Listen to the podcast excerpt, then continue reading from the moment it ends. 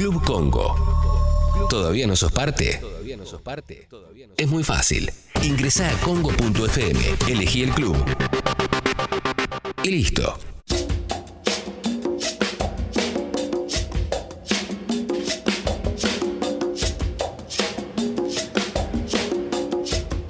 ...11.45, lo pedían al querido Martín Rodríguez y lo tenemos aquí. Martín, ¿cómo estás? ¿Todo bien? ¿Qué tal? ¿Cómo va? Bien, Bien. muy bien, muy bien. Todo tranquilo. Hola Martincho. Eh, te estoy viendo... Sí, Martín Reich está acá, pero no está en Zoom, te Pero, aviso. pero te escucho. Ah, bueno, sí, porque digo, ¿quién, quién me habla? Tal vez es una voz que yo escucho, escucho yo solo. Pero. No, no, no, no.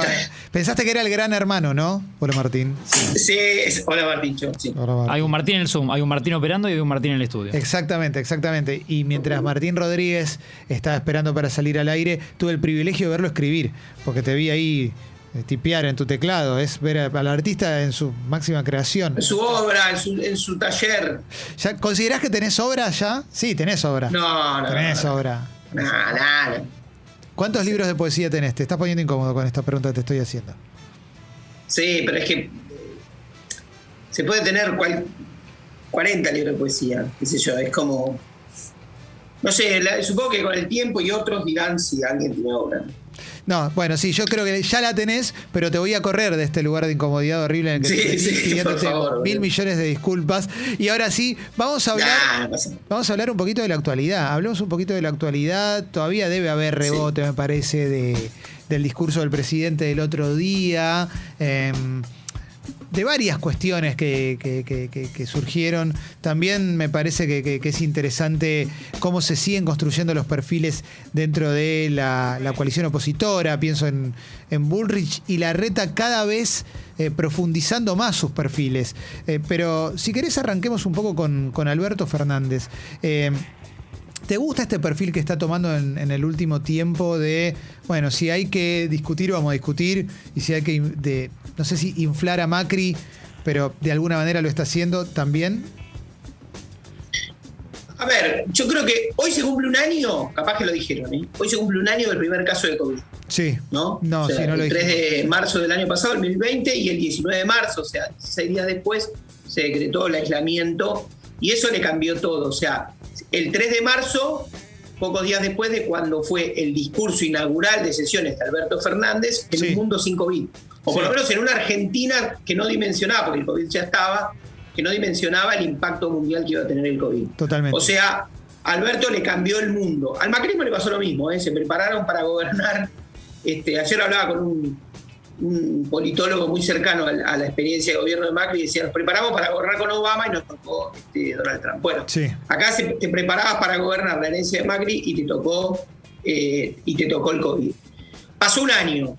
Si vos decís, el discurso de Alberto fue largo, tuvo momentos muy calientes, momentos tediosos, porque son repasos, memoria institucional, la verdad que eh, una hora cuarenta es para, la- para los pasados de rosca que le gusta la política, ¿no? O sea, casi todo el mundo se levanta, va, vuelve, lo deja de fondo, ¿no? Lo que Sí. de algún modo lo, lo escuchan.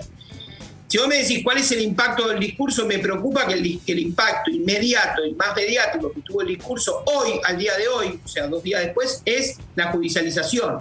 O Sí. sea, la di- eh, léase una discusión sobre la comisión bicameral del Parlamento, qué facultades tiene. Oscar Parrilli, que, que, digamos, que, que, viste que es, es, es el subconsciente sublevado del gobierno que sale a decir lo que no tiene que decir. Atrás corre este, Alberto y Massa para, para quietar esas aguas, todos los medios tomando para la chacota lo que dicen, tergiversando incluso declaraciones que dio Guado de Pedro el otro día sobre eh, una, una cuestión sobre, sobre ciertos fallos en caso de femicidio y, llevando agua para el molino de que en realidad él había hecho una apriete a la justicia, en fin, Sí. eso, eso que se llama judicialización de la política, que es como un ítem de la política, que es como en alguna época estaba de moda discutir los medios en la política, Sí. ahora está presente la discusión sobre la justicia. Poco favor le hace a- Sí. al, al efecto de un discurso como el de Alberto. Y ahí, ahí me, me nace una pregunta, porque quien, quien no está, si querés, en, en la fina de la política o en, o en, o en- o en- Sí. o en cómo se, se puede desarrollar eh, para adelante esta, esta discusión sobre la reforma judicial y, y- y esta batalla que, que- que tiene claramente el presidente, yo creo que para aquel que no está en eso, se torna aburridísimo. O sea, se torna densísimo. Y, y si no estás en eso también, no pareciera ser un problema esencial de, lo, de los que hay que resolver a corto plazo. Por lo menos es la sensación que me Absolutamente. genera. Me genera como el, el clásico, odio decir esto, pero el ciudadano de a pie no quiere leer la palabra lawfare.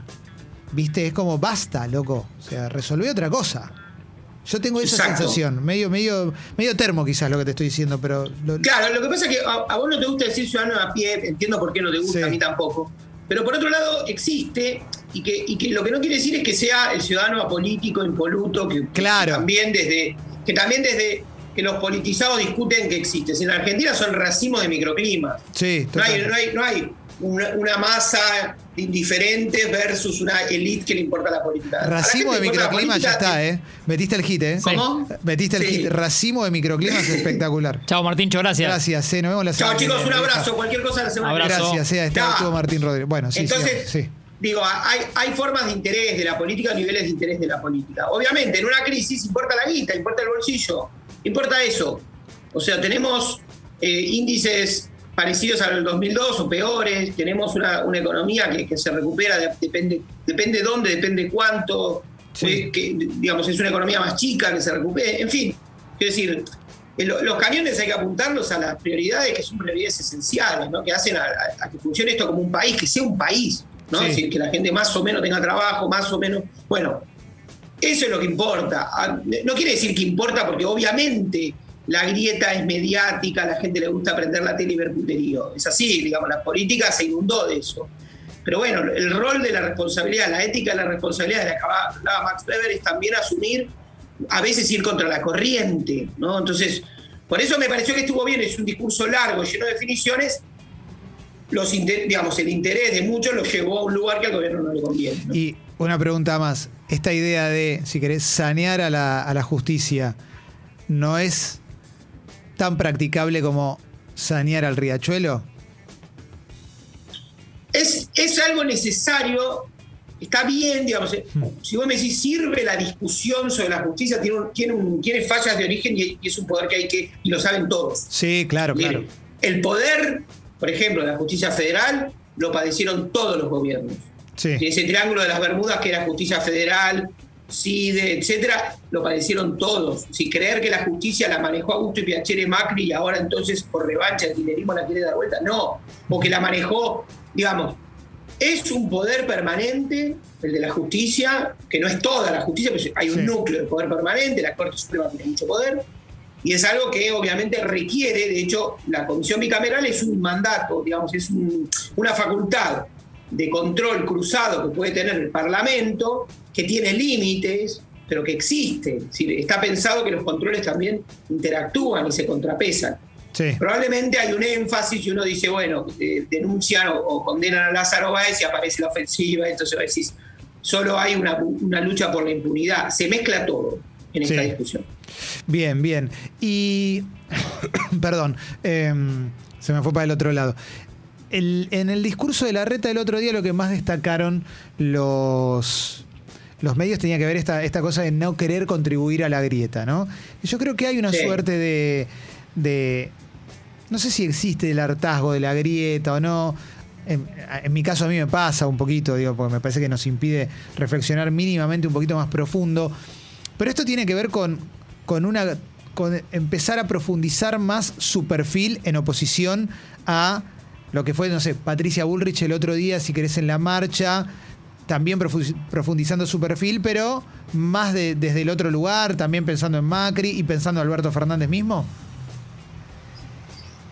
Lo que pasa es que la grieta, viste, es un tema este, que si todo es grieta, nada es grieta, ¿no? Sí. O sea, la grieta ocupa todo el lugar de la política, entonces es un modo de nombrar un malestar que no sé si podría, a esta altura del partido, no sé si podría haber una política exactamente sin grieta. Además, vos lo ves muchas veces, qué sé yo, quiero, no quiero tirar para un solo lado, pero ¿viste? vos ves a veces que algunos periodistas recogen el guante, el discurso de Alberto y dicen, Alberto que se cristinizó, apostó a la grieta, y son, y, y esos tipos están vestidos de piromaníacos, ¿no? O sea, Sí. son periodistas que vos lo ves que están constantemente, ¿no? Si son como un tipo con una, con una, con un bidón de nafta al lado de un incendio y denunciando el incendio, ¿no? O sea, hay algo de, de que la política vive de eso.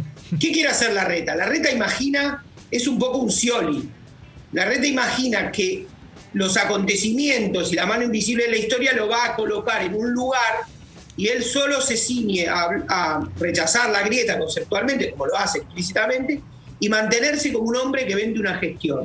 Sí. Y que, y que el resto de los acontecimientos, acontecimientos llámese Macri, que, fue su jefe político, que va a ser Macri, que Macri se mueve, compró un canal, muchachos, no, sé si lo compró, pero tiene un canal de noticias que lo, lo armó on demand. Hay, ¿no? hay un, el rumor dice que hay un canal de noticias que se acaba de reforzar muchísimo, que se habría reforzado con capitales que vienen directamente de, de Macri. Sí, Ese es el rumor, ¿no? Eso, de hecho, lo- Exacto. lo, Entonces- puso Fontevecchia esto. Esto lo dijo Fontevecchia hace poco. en- en- en Exacto. Sí. Entonces vos decís, eh, eso, ese tipo de, Exacto, exacto. Entonces digo, la reta quiere una, un camino que Scioli probó, que es, que no litigar, no, no, no, no pelearse con nadie y que los acontecimientos te lleven a tu destino.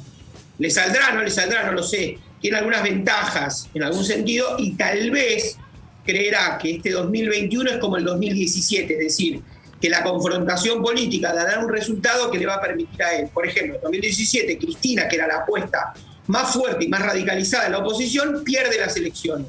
Eso obliga a que ese sector, que es el socio mayoritario del Frente de Todos, recalcule y amplíe una oferta electoral con un sector más blando, y eso se llama Alberto Fernández. Tal vez la reta especula con que en este 2021 hay una derrota del sector más duro de, la oferta de Juntos por el Cambio que le permitiría a él llegar. Ahora, si, va- dicho esto, si Bullrich es candidata en Capital y gana en Capital, agarrate, ¿no? Sí, totalmente, totalmente. Martín, como siempre, un lujazo escucharte. Eh, estamos, Dale. estamos ajustando tiempos en esta primera semana. Esto se lo, se lo digo a quienes nos están escuchando. También se lo digo a Martín. Obviamente, con Martín yo quiero hablar 40 minutos. Entonces tenemos que empezar a ajustar los- Claro. los, tiempos para. para Tenemos que- todavía la costumbre de las cuatro horas. Claro, claro. Y de repente hablamos 15 y me siento que no, que, que no me alcanzó nada. Quiero hablar más con Martín. Eh, pero no quiero sacarle el tiempo al programa que sigue. Así que. No, más vale, más vale. La- la- sigo hablando por línea privada. Sí, eso seguro, eso seguro. eh. Quiero que, que- que- que sigamos hablando. Eh, Martín, como siempre, un lujazo. Gracias. eh. Bueno, abrazo enorme. Abrazo. Abrazo, eh. Martín Cho.